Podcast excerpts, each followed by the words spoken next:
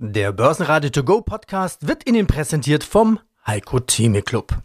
Werden Sie Mitglied im Heiko Theme Club. heiko-theme.de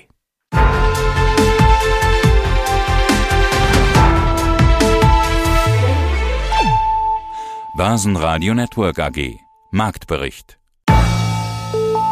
Aus dem Börsenradiostudio meldet sich Peter Heinrich. Mit an Bord ist mein Kollege Andreas Groß. Servus zum Börsendonnerstag, 8. Februar 2024. Die Marke von 17.000 Punkte erscheint den Anlegern angesichts der kritischen konjunkturellen Lage und den geplatzten Zinshoffnungen zu hoch zu sein. Nach frühen Kursverlusten schaffte der DAX kurz den Sprung in die Gewinnzone, sackte aber wieder zurück. Die runde Marke von 17.000 Zählern bleibt also eine schwere Hürde. Nochmal zur Erinnerung, das Allzeit-DAX-Hoch liegt bei 17.049 Punkten. Highlight heute ist die Hauptversammlung von Siemens.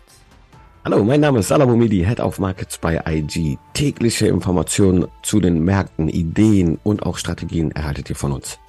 Und aus dem Börsenradiostudio grüßt der Peter vom Börsenradio. Servus. Grüß dich alle. Hi. Servus und äh, Köller Alaf, würde ich sagen. Ach, stimmt. Das könnten die Kurse auch sagen. S&P 500 bei 5000 Punkte. Rekorde, Rekorde, Rekorde. Gib uns doch bitte mal kurz ein Update. Mach mal deine Software auf. Nenn uns doch bitte mal den Rekord Allzeit Hochstand und jetzt den aktuellen Stand zum Zeitpunkt des Interviews für Dow Jones, Nasdaq, S&P 500 und dem DAX. Das macht man doch gerne bei Allzeithochs. Kurz noch dazwischen ist mir was eingefallen. Vielleicht weiß das jemand der Zuhörer, sonst werde ich mich damit mal befassen. Wie sieht es denn saisonal mal aus bei Karneval? Hat Karneval gegebenenfalls natürlich jetzt statistisch nicht zwangsläufig einen positiven Einfluss auf die Börse? Ja oder nein? Erklärungsgehalt wird natürlich schwierig sein, aber wenn da jemand mal was weiß, kann der ja gerne auf uns zukommen. Ansonsten werde ich mich mal auf die Suche machen und mal schauen, wie man da was Lustiges raus. Ich könnte mir sogar vorstellen, dass das genau das Gegenteil passiert. Nicht positiv, sondern negativ. Weil hinter sind sie alle krank und sind dann zwei Wochen im, im, im, ja, im Bett oder so. Frei nach dem Motto, die Jecken sind los, ne? Gut.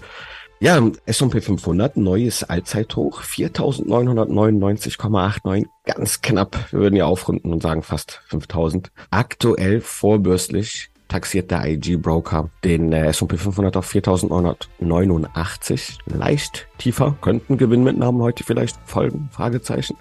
Der Nasdaq Allzeithoch 17.784,17, aktuell auch vorbörslich leicht 0,10 Prozent tiefer auf 17.736. Der Dow Jones 38.783,62 und hier vorbörslich leicht im Plus 0,02 Prozent auf 38.673 Punkte taxiert in der IG-Plattform. Der DAX schließt 0,3% im Plus mit 16.964 Punkten. Im Hoch lag es sogar bei 17.029 Zählern, ja und damit nur wenige Zentimeter von in dieser Woche neu aufgestellten Allzeithoch von 17.049 entfernt. Und in Wien der ATX 7.473 TR, Total Return Punkte, minus 0,3%. Okay, du bist der Experte auch für Charttechnik, Chartanalyse. Lass uns doch mal drei Indizes analysieren. Ich bitte um deine Chartanalyse für den DAX, S&P 500 und Nasdaq 100. Der DAX, fangen wir mit unserem heimischen Leitindex an, der hält die 16.800 Punkte Marke. Das ist an der Unterseite für mich eine sehr wichtige Unterstützung. Ein Dreh- und Angelpunkt auch schon sowohl kurzfristig als auch mittelfristig zu sehen. Hier diese Marke sollte nachhaltig gehalten werden. Ich kann mir durchaus vorstellen, für die Zuhörer, die jetzt ein bisschen mittelfristig schauen, dass der DAX in diesem Jahr so die 18.000 Punkte Marke am Ende durchaus erreichen könnte. Ist natürlich noch lange hin, können weitere Faktoren noch hier eine Rolle spielen, aber das Momentum wird derzeit aufrechterhalten. Kurzfristig sehe ich hier so, wenn ich die Bumidi-Bänder mal mir hinzuziehe, den Bereich 17.000 140 als eine nächste Marke an der Oberseite. Unten, wie gesagt, 16.805, 16.760. Das sind so Marken, die erstmal gehalten werden sollten im DAX. Ja, beim S&P 500, da sind wir schon an meine kurzfristige, an mein kurzfristiges Kursziel angelangt fast. Das sind nämlich die 5000 Punkte. Die wird jetzt einkassiert meines Erachtens in äh, Kürze und da sehe ich so bis zum Ende des Jahres durchaus auch nochmal mehr Platz, 5800 Punkte. US-Jahre sind ja gute Wahljahre, gute Aktienjahre, Verzeihung. Allerdings auch im DAX, auch gleich jetzt im Nasdaq und Dow Jones erwarte ich durchaus eine leichte Korrekturbewegung jetzt Mitte Februar bis März, Mitte März sehen wir saisonal durchaus nochmal Schwäche, gerade in US-Wahljahren. Das kann vor dem Hintergrund der neuen erreichten Allzeithochs ja auch Gewinnmitnahmen mit sich bringen. Ja, im Nasdaq, da sehen wir ja jetzt auch neues Allzeithoch, wie schon angesprochen am Anfang. Da geht's jetzt in Richtung 18.000 Punkte, höhere Hochs, höhere Tiefs. Ja klar, und all das, was wir gerade besprochen haben, ob es KI ist, ob es Technologie und dieser diese Konzentration auf Technologiewerte ist, da sehen wir einen sehr starken Aufwärtstrend. Sowohl die relative Stärke, das Momentum, als auch Trendfortsetzungsindikatoren deuten hier ganz klar erstmal auf eine, eine starke Fortsetzung des Aufwärtstrends. Die 17.000 Punkte Marke psychologisch jetzt gedacht, darf hier nicht reißen. Vorher sehe ich sogar noch die 17.300. Da bewegt sich jetzt gerade so der 21 Tage exponentiell gleitende Durchschnitt. Diesen sollten wir vorerst nicht zurückgeben. Wer jetzt meint, nochmal einsteigen zu wollen, da könnte ich mir durchaus nochmal vorstellen, ein bisschen abzuwarten, gegebenenfalls diesen, diesen Bereich nochmal zu testen, ehe wir hier neue Kaufsignale generieren. Unternehmensmeldungen Siemens. Im ersten Quartal stieg der Umsatz von Siemens um 2% auf 18,4 Milliarden Euro, wobei das vergleichbare Umsatzwachstum 6% erreichte. Der Auftragseingang wuchs um 2% auf 22,3 Milliarden Euro, unterstützt durch Großaufträge im Mobilsektor. Der Nettogewinn sprang auf rund 2,5 Milliarden Euro, ein deutlicher Anstieg gegenüber dem Vorjahr.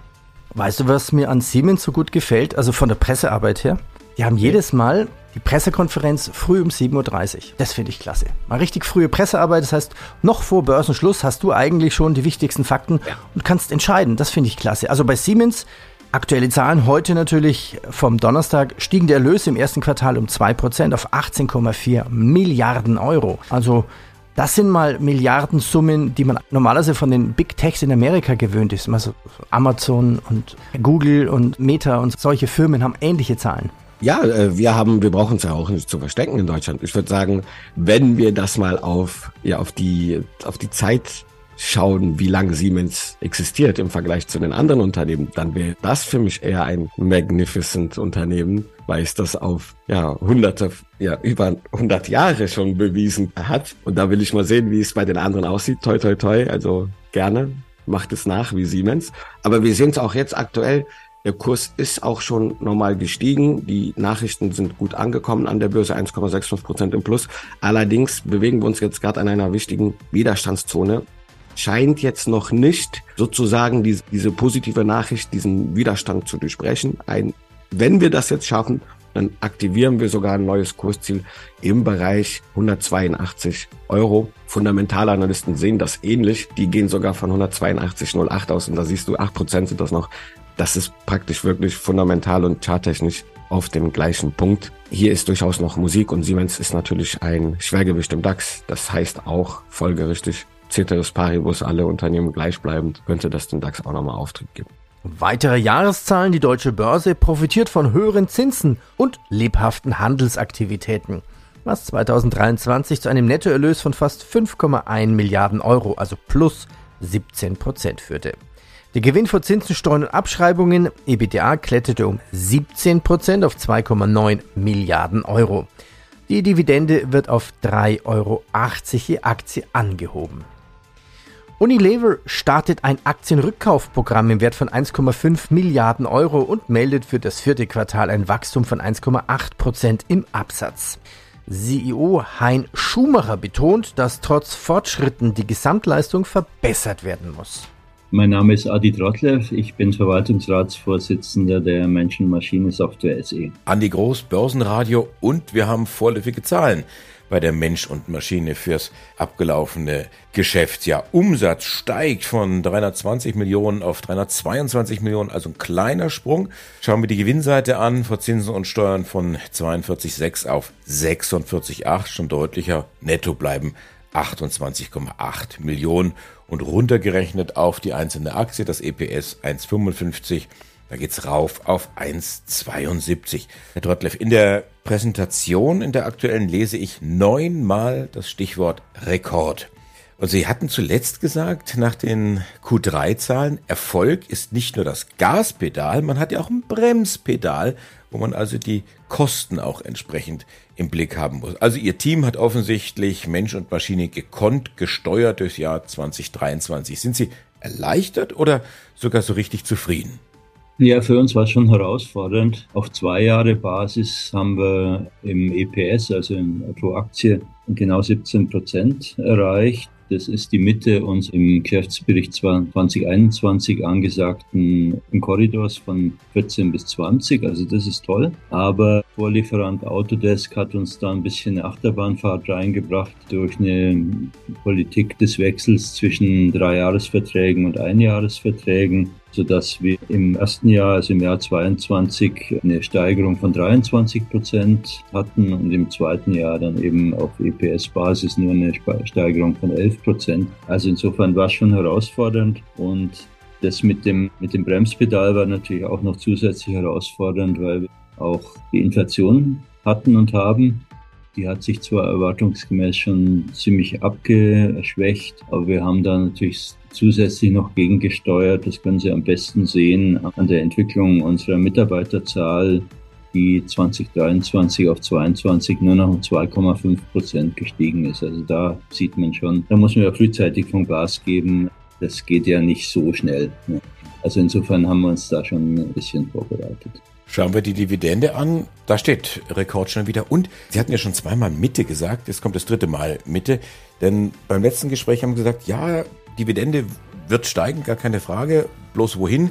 Zwischen 1,55 und 1,65 und die Mitte da ist eben die 1,60. Gut, das freut den Anleger und ja, Sie sind ja auch Anleger bei sich, sind der Gründer und Großaktionär. Also insofern 14 Prozent mehr Dividende, das nimmt man auch gerne in Kauf.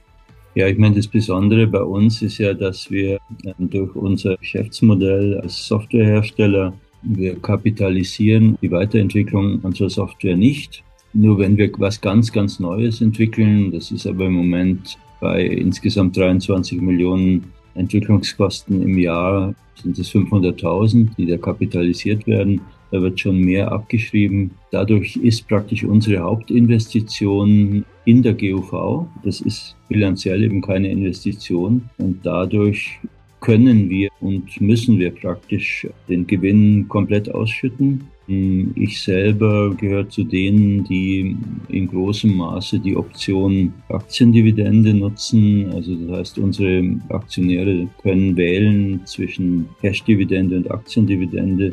Gesamt ist, immer so eine Quote von 40 bis 45 Prozent, die die Aktiendividende wählt. Das ist halt das Besondere an MUM, dass wir unsere Gewinne ausschütten können, ohne unsere Zukunft zu gefährden. Mattel, der Erfolg von Barbie, der Film, treibt das Geschäft mit Barbie-Puppen um 27 Prozent auf 473 Millionen Dollar hoch. Insgesamt stieg der Umsatz des Spielzeugherstellers im vierten Quartal um 16 Prozent auf 1,6 Milliarden Dollar, während der Gewinn auf 147,3 Millionen Dollar anstieg. Schauen wir uns Einzelfirmen an. Blätter mal weiter, such mal nach der Disney-Aktie bitte in deiner Chart-Software. Disney hat ja letzten Quartal die Verluste in seinem Streaming-Geschäft deutlich reduziert. Der Quartalsgewinn stieg von 1,28 auf 1,9 Milliarden Dollar. Disney profitiert eigentlich parallel vom Wachstum von seinen Freizeitparks und gleichzeitig von Kreuzfahrten.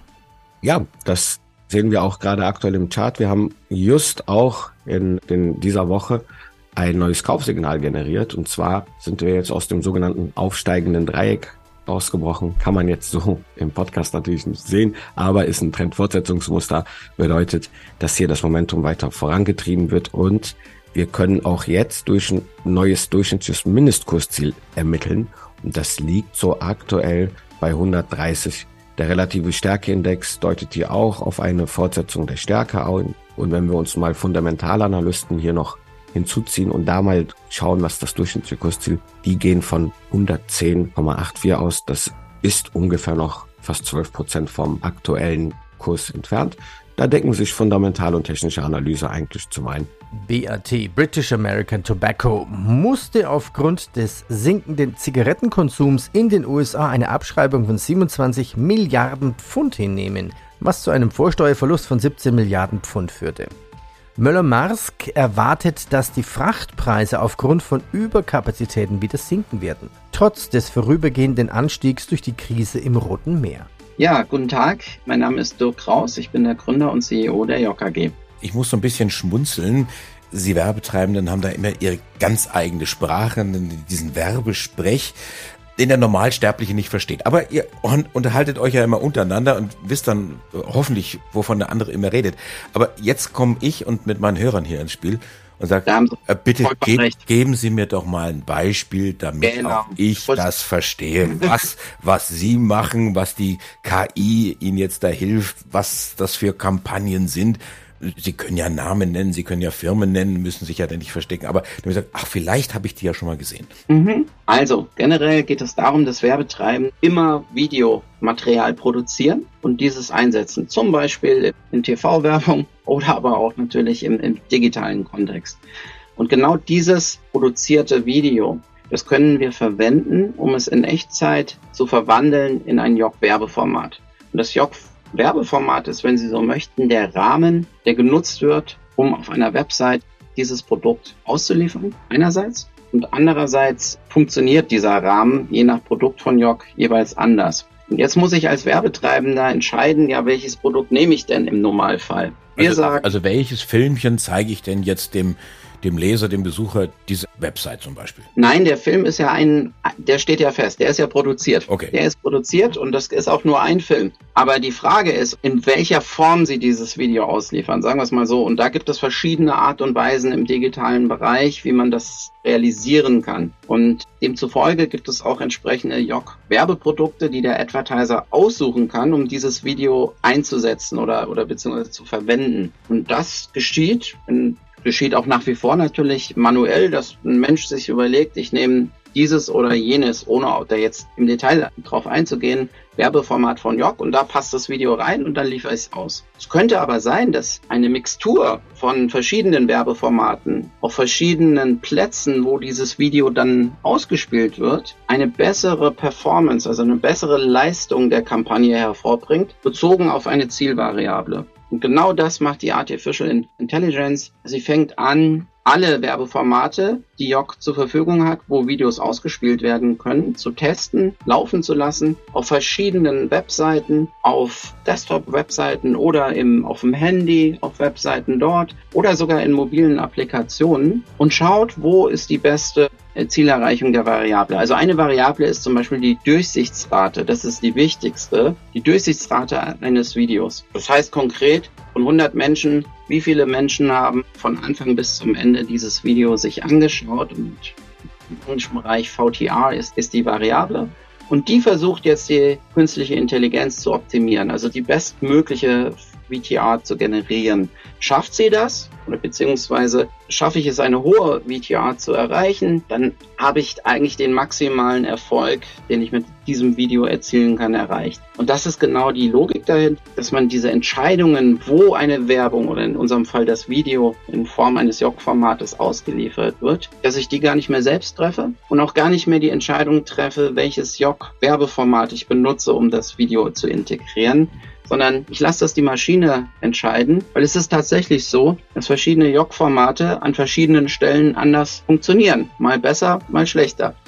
Und ja, künstliche Intelligenz hebt eben diese Potenziale, wenn Sie so möchten. Es ist so, als ob ich in ein Restaurant gehen würde und ein Schweinebraten bestelle und dann sagt nicht der Kellner mir, welches Getränk am besten dazu passt, Bier, welches Bier, obergärig, untergärig, Pilz, welcher Nachtisch, welcher Wein und so weiter, sondern das macht dann die künstliche Intelligenz und guckt auf dem Nachbartisch, was der gegessen hat, ob er aufgegessen hat und geht dann davon aus, dass mir das auch schmeckt und dass ich auch Ja, so. Sagen wir so, das Beispiel passt, wenn wir nicht auf den Nachbar gucken, sondern auf ihre Geschmackspräferenzen. Dann ja, dann würde die künstliche Intelligenz das Optimum rausholen. Wenn ich jetzt esse und kurz bevor ich fertig bin, oh, dem Groß hat's geschmeckt, der kriegt jetzt noch einen Nachschlag. Sehr schön. Vielen Dank fürs Zuhören. Das war der Börsenradio To Go Podcast aus dem Börsenradio.de Studio. Das ist quasi die Kurzzusammenfassung des Tages. Die langen Interviews gibt es natürlich auf börsenradio.de. Das Hören ist kostenfrei. Melden Sie sich an mit Mailadresse und Passwort. Ja, und wenn dieser Podcast gefallen hat, dann bitte bewerten Sie uns mit fünf Sternen in Ihrem Podcast-Portal.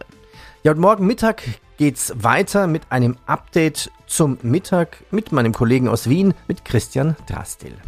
Basen Network AG Marktbericht